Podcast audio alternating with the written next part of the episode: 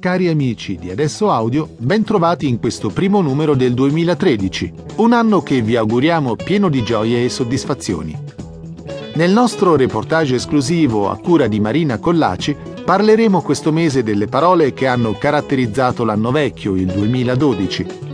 La pagina turistica è dedicata invece ad aspetti poco noti, ma non per questo meno affascinanti, della città di Roma. In una mini inchiesta abbiamo poi domandato ai passanti di una città che cosa pensano dell'insegnamento della religione nelle scuole italiane. Il nostro speciale lingua vi insegnerà, con dialoghi ed esercizi, a discutere in italiano.